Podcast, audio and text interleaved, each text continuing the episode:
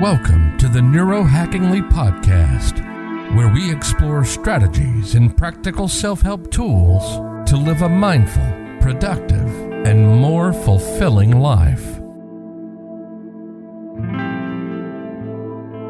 Ja, hallo und herzlich willkommen zu der Podcast-Episode. Die Impossible-Liste ist eine Liste, auf der alle Dinge geschrieben stehen, die du schon immer mal machen wolltest. Wie der Name bereits verrät, ist der Sinn hinter der Impossible-Liste, Sachen aufzuschreiben, bei denen du glaubst, dass du sie nie erreichen wirst. Vielleicht Kindheitsträume, die du schon als unmöglich abgestempelt hast.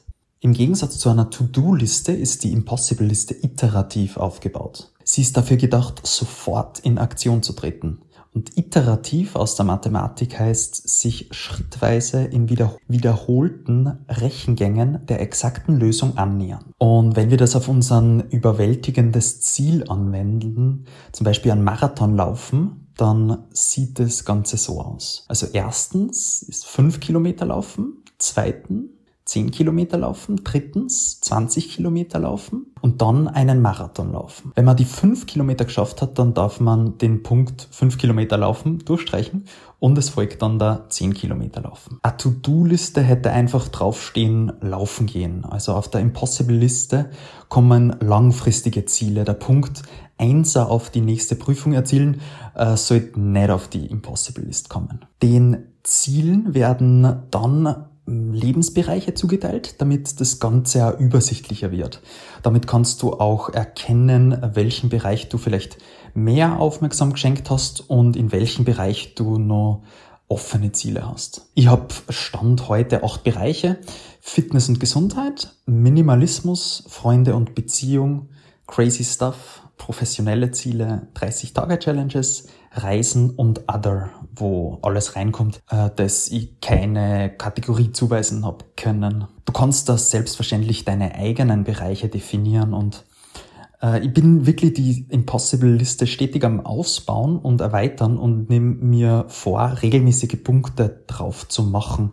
Man kann sie natürlich auch, um, um das konkret zu machen, monatlich ein paar wichtige, wenige Ziele herauspicken. Es gibt noch ein paar Prinzipien, die ich wichtig finde für die Impossible-Liste.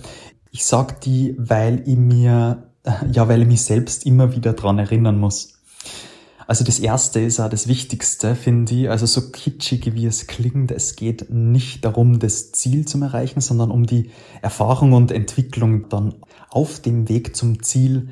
Wenn du das Ziel erreicht hast, streichst, streichst du es durch und schreibst das Datum daneben und äh, schreibst dann auch idealerweise, wie du es geschafft hast, das Ziel zu erreichen. Und drittens, es soll Spaß machen und keine nervige To-Do-Liste werden mit Dingen, die du einfach abhaken musst.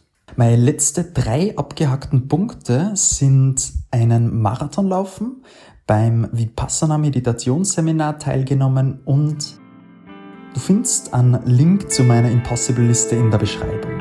Zum Schluss habe ich jetzt nur noch eine Frage. Was wird der erste Punkt auf deiner Impossible-Liste sein? Thank you for listening to the Neurohackingly podcast. Be sure to subscribe to the podcast as to not miss any episodes in the future. If you want to receive a weekly newsletter where we share practical strategies and tools on how to maximize your time, energy, and attention, accelerate learning, and build peak performance, be sure to visit the website at neurohackingly.com slash newsletter. You can find the link down in the description.